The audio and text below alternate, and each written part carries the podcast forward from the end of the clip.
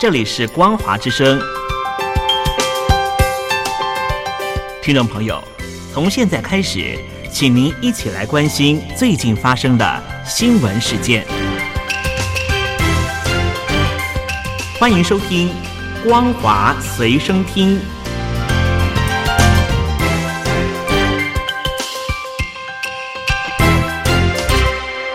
各位听众朋友，大家好，欢迎收听本节的《光华随身听》，我是阿戴。中国外交部长秦刚消失一事备受各界关注。目前，大多数的分析人士认为，消失将近一个月的秦刚离职的可能性越来越大。而美方人士则认为，如果秦刚的缺席持续时间更长，恐怕会对美中关系产生不利的影响。美国的拜登政府显然投入了时间跟精力跟秦刚建立关系，虽然这种关系将会失去，但可以假设中共外事办主任王毅能够弥补这一个不足。美国已经和王毅打了很长时间的交道。秦刚自从六月二十五日以来就一直没有在公开场合露面，在全世界都引发了谣言。中国官方将秦刚缺席归因于没有具体说明的健康原因。但中国外交部在例行记者会的隐晦答复以及事后的操作，却加深了这一个谜团。目前各界都推测秦刚有可能会离开，这也会影响各种的外交问题。秦刚上任前曾经担任中国驻美国大使，他与美国外交官建立了个人关系，如今恐怕会需要重建。同时，秦刚可能在中国外交部内有些盟友，这些盟友也可能会被取代。进而造成更多的内部动荡。长期以来，中共经常出现官方没有办法解释的缺席，尤其是在北京反腐运动最激烈的时候。尽管秦刚的排名较低，但考虑到他在中国代表的是外在形象，这将使得问题变得更加明显。而即便是习近平自己，二零一二年就任总书记前，也曾经因为不明的原因而消失两周。浙江省杭州市富阳区从二十二日傍晚到二十三日凌晨短时间内降下豪雨，引发局部的山崩，还有土石流。到二十三日下午两点，已经造成五人死亡以及三人的失联。最近中国引发了多地暴雨，根据官方微信公众号富阳发布，这一次暴雨的特色，一个是短时间降雨量大，另外一个是降雨范围及雨面积相当集中。自富阳区一九五五年设置雨量监测站以来，每小时最大的雨量为八十三点五毫米。当地村民向媒体表示，在下了豪雨大约一小时后，当地一条河的水位暴涨，水流漫过河岸，村里多户村民家的房子进水，有车子被冲走，还有村民的房子被冲垮。而目前当地也在持续的进行搜救行动中。黑龙江省齐齐哈尔市第三十四中学体育馆屋顶，二十三日下午将近三点左右，突然发生了全面坍塌。现场据报有十多人被困，目前大约已有八人被救出。现场依然有重型地震救援队，还有消防等单位在进行救援当中。报道指出，齐齐哈尔市消防救援支队指挥中心接获报案，第三十四中学体育馆发生坍塌。指挥中心调派三十九辆消防车、一百五十九名消防救援人员、四只的搜救犬赶赴现场处置，同时通知医疗、公安、应急、电力等部门到场协同救援。由于坍塌面积广大，黑龙江省消防救援总队还调度大庆支队的重型地震救援队前往现场支援。经过勘查，有十多人受困。报道指出，这座坍塌的体育馆建筑面积大约有一千两百平方公尺，大约是三百六十三平，墙体为网架结构，顶棚则是混凝土板。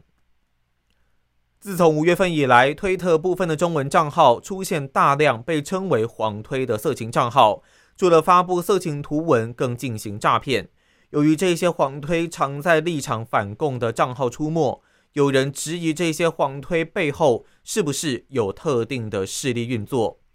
尽管推特的中文账号，特别是简体账号里面的谎推早就已经存在，但长久以来，谎推跟正式性账号井水不犯河水，不会互相跨界发文回应。但自从今年五月份以来，谎推快速且大量的入侵政治账号，只要播出贴文，下方立刻会出现来自黄推的挑逗性发文。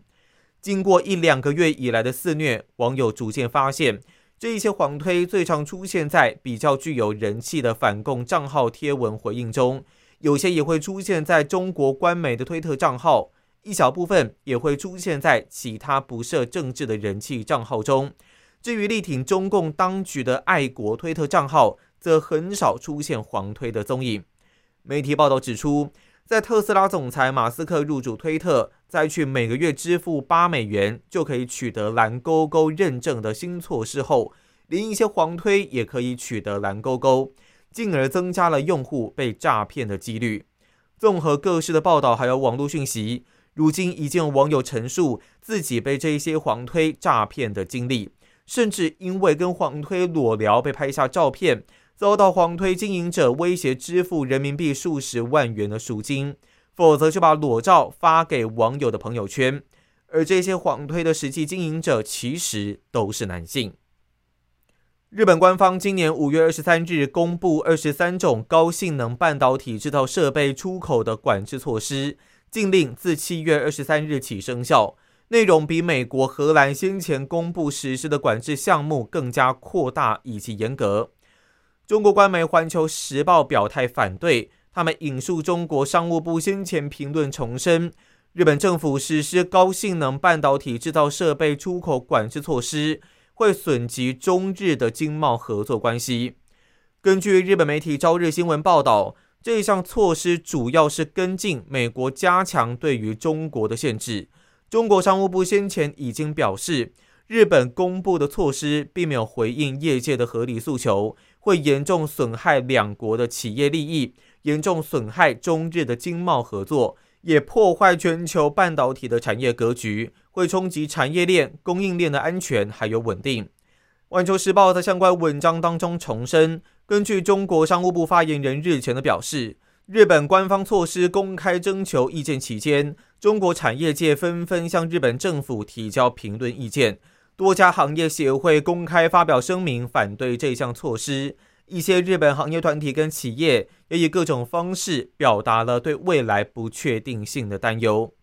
目前舆论普遍认为，日本政府高性能半导体制造设备出口管制措施是针对中国而来。尽管日本媒体先前报道指出这是自主措施，但实际上是跟美国保持了一致的步调。日本官方没有特别点名中国等特定国家或地区成为出口的管制对象，但是纳管二十三个品项，除了出口到日本友好的四十二个国家或地区之外，都必须要来取得个别许可，意味着这些品项未来要出口到中国等地，实际上会变得更加困难。西班牙提前举行了国会大选，在完成大约百分之九十五的选票计票后。尽管保守派人民党席次渴望超过执政的社会劳工党，但是没有任何单一政党或阵营能够赢得绝对多数席次而组成政府。尽管选前民调显示人民党和民生党总席次将会过半，但开票结果显示这会出现僵局国会的结果。以色列总理尼坦雅胡接受手术植入心脏节律器后表示，他的状况非常好。会出席重大司法改革表决，这一项改革已经引发全国性抗争多时。由尼坦雅胡掌握足够多数席次的国会，会就限制最高法院有权推翻部分政府决定的法案来进行三读。针对这项法案的批评者忧心司法独立会遭到遏制，但因为贪腐指控受审的尼坦雅胡坚称这是维持政府部门的平衡之举。